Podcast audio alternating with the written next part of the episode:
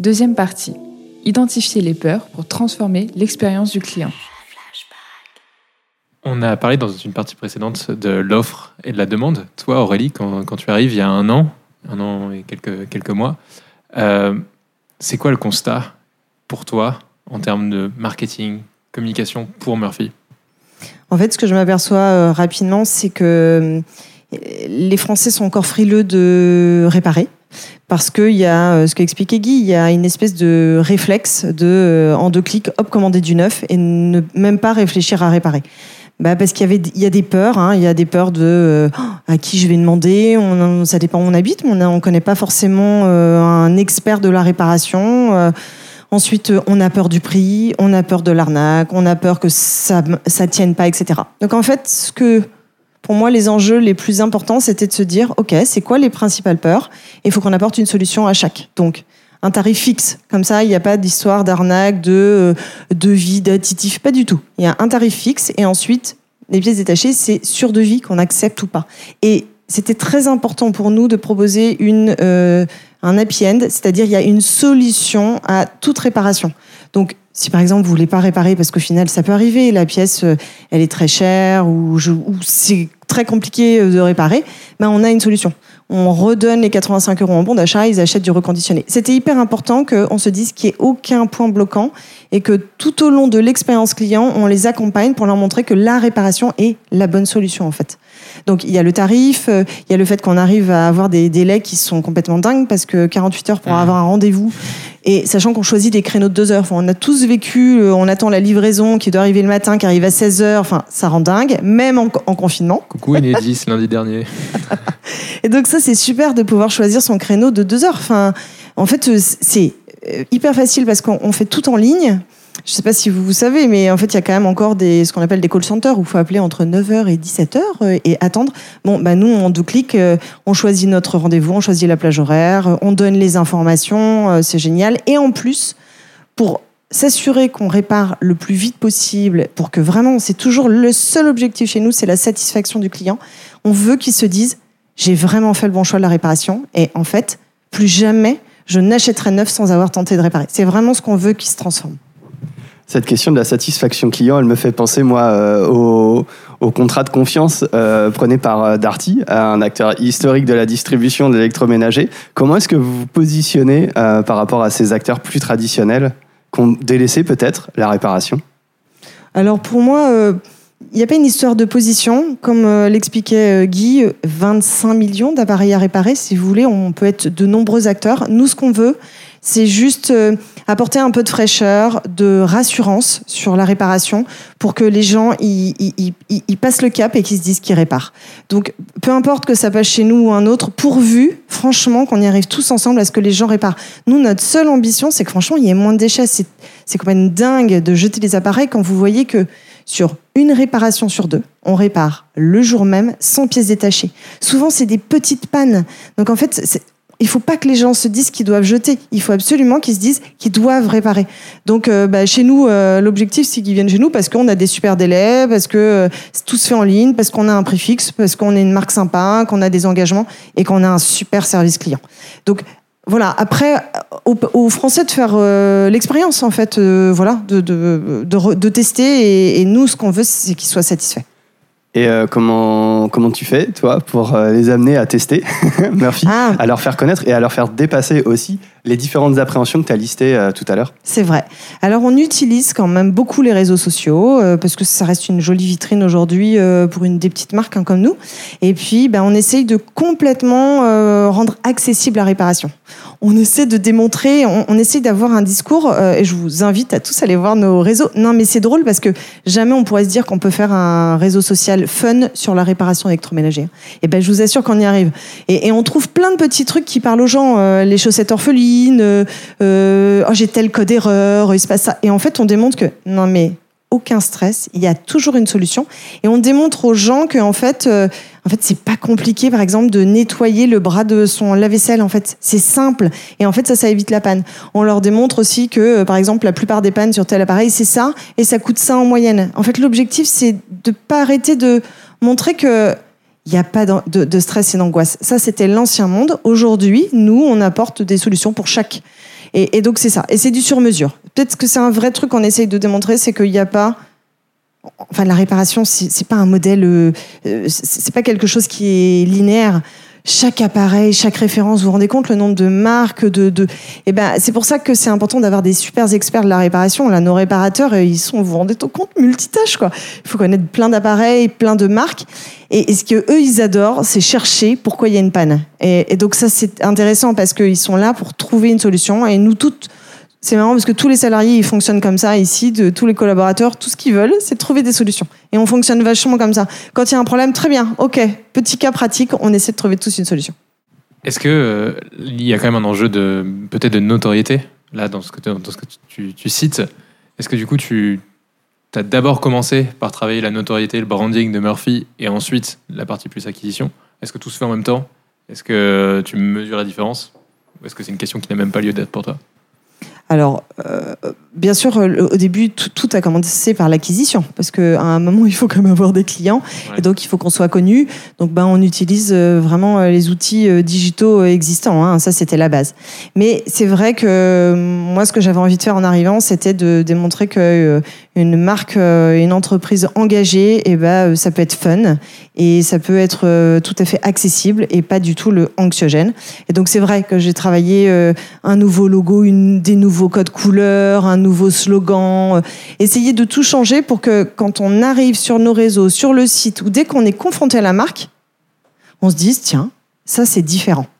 Pourquoi bah Parce qu'on apporte une solution différente. Donc c'est important que même visuellement, ça, se, ça, ça- Oui, impacte tout de suite. Cette couleur rose euh, très flashy. euh, Et voilà. il y Le a des choses, rose. Il y a des choses qui aujourd'hui marquent les gens quand tu leur en... Ah oui, je parles. pense qu'il y a un truc qui marque beaucoup si vous ne l'avez pas entendu, c'est notre signature sonore. Je, je vous invite Ouais, à l'écouter sur nos spots, mais elle est vraiment travaillée pour être conviviale, euh, pour être mémorisable, pour donner envie. Et elle est nous, elle est exactement nous. En fait, on est tous rassemblés vers euh, un seul combat, c'est il faut réparer, et c'est ça, je trouve, qui ressort. Et donc ça, oui, on- en fait, on nous le chante des fois, donc je pense que ça marque. Et euh, entre experts euh, du marketing, tu as des leviers d'acquisition euh, plus qui sont aujourd'hui plus stratégiques pour, pour le développement de Murphy?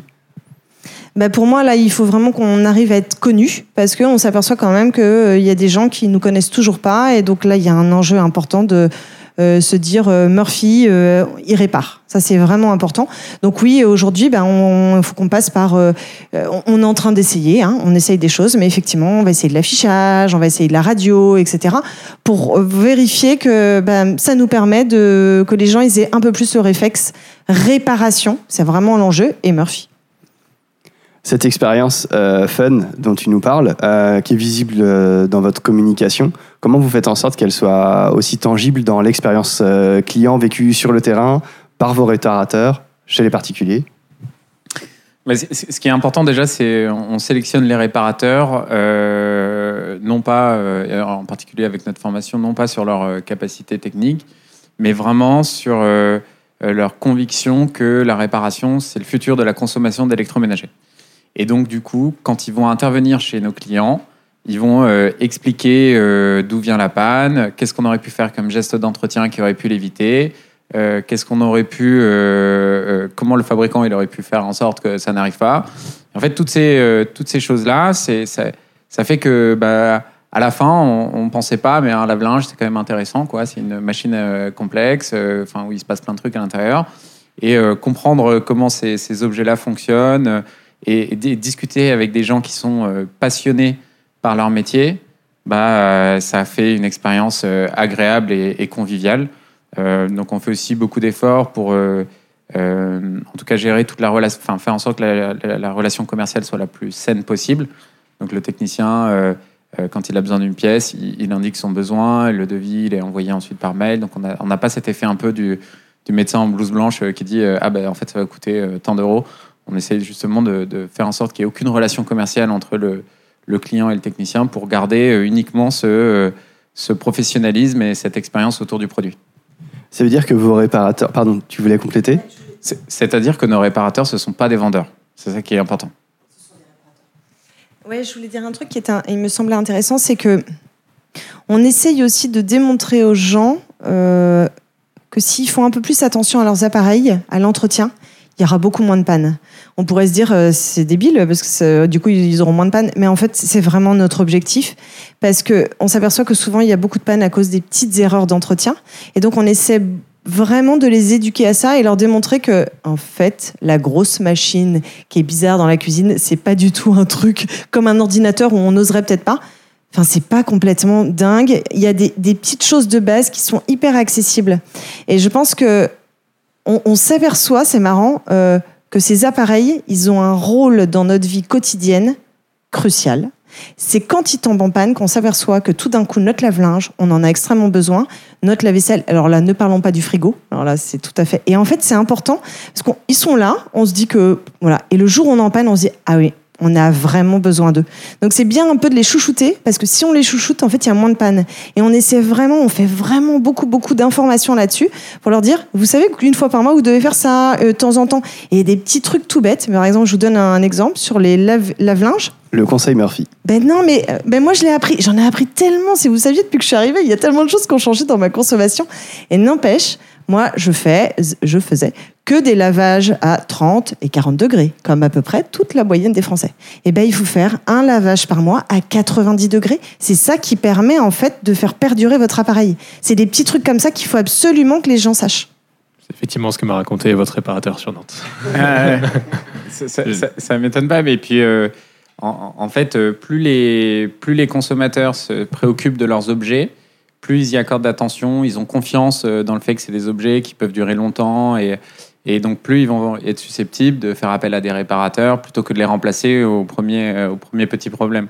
Et donc nous, on essaie aussi de rétablir un peu la confiance avec les produits parce que ça fait euh, des années qu'on nous explique que le luxe, euh, c'est de changer de produit quand il tombe en panne que de toute manière, tout ça, ça a été organisé par les fabricants qui mettent en place de l'obsolescence programmée et que les réparateurs, c'est tous des arnaqueurs. Et donc, en fait, tout ça, ça apporte de la défiance très forte. Et donc, un de nos enjeux, c'est de, revenir mettre de la confiance et de rappeler qu'avec un peu d'entretien, avec euh, des petits gestes euh, du quotidien, ben, euh, c'est des produits qui peuvent durer euh, 20, 30, 40 ans sans aucun problème. Pour clore peut-être cette partie très marketing, très, communication sur, sur Murphy, est-ce que tu aurais des conseils, toi Aurélie, sur des personnes qui justement ont des marques à reprendre avec... Vous avez quand même un développement très fort, un besoin d'acquisition très fort. Euh, vous pouvez déjà vous rappeler le nombre de villes qui sont en train d'être ouvertes. Je crois que c'est quand même assez élevé. Comment, voilà, comment quand tu prends ce défi, tu te noies pas? Alors, en fait, pas du tout, parce que moi, je pense que non, c'est important. Non, mais parce qu'en fait, je pense qu'il faut juste partir des freins. Pourquoi Pourquoi les gens ont peur? Qu'est-ce qui bloque? Et se concentrer que là-dessus, en fait, et, apporter une solution à chacun. Je vais pas re- refaire exactement ce que j'ai expliqué avant, mais en fait, c'est important. Si on arrive juste à débloquer les freins. Ben, en fait, derrière, euh, il n'y a pas, euh, y a plus de blocage, et en fait, c'est ça qui va faire que ben, les gens vont nous faire confiance et ils vont nous suivre. Oui, je pense que effectivement dans le dans le B2C, en fait, c'est déjà tellement difficile d'émerger euh, euh, parmi la multitude Mhm. d'informations que les gens se prennent euh, tous les jours euh, Ouais. sur les réseaux et dans la rue. Que en fait, si on essaie de vendre quelque chose à quelqu'un et qu'il dit pas tout de suite, ok, j'achète, c'est qu'en fait, on n'y arrivera pas quoi. Et, et donc, donc déjà faire un énorme effort de, de conception pour concevoir le bon produit, la bonne offre au bon prix. Et, et après, derrière, euh, euh, nous aujourd'hui, là, on a, on a déployé notre service dans quasiment toutes les grandes villes de France sur de la, de la réparation à domicile et on a quatre ateliers sur euh, Paris, Lille, Lyon, Nantes. Chaque atelier, c'est euh, 2000 mètres carrés. euh, c'est l'industrie, quoi. hein, des racks euh, avec des machines stockées en hauteur. Enfin, c'est hyper. euh, c'est assez, assez important. Donc, euh, on va déployer des, des ateliers dans toutes les villes, euh, dans toutes les grandes villes de France. Et, euh, et pour que ça, ça marche, il faut que l'offre, il n'y ait aucun point de friction du côté du consommateur, euh, un énorme taux de satisfaction client, et euh, derrière, ça, ça, tout le reste, c'est euh, c'est de la mécanique euh, classique, euh, marketing, une belle marque, euh, de l'acquisition, Facebook, Google, enfin, etc., etc.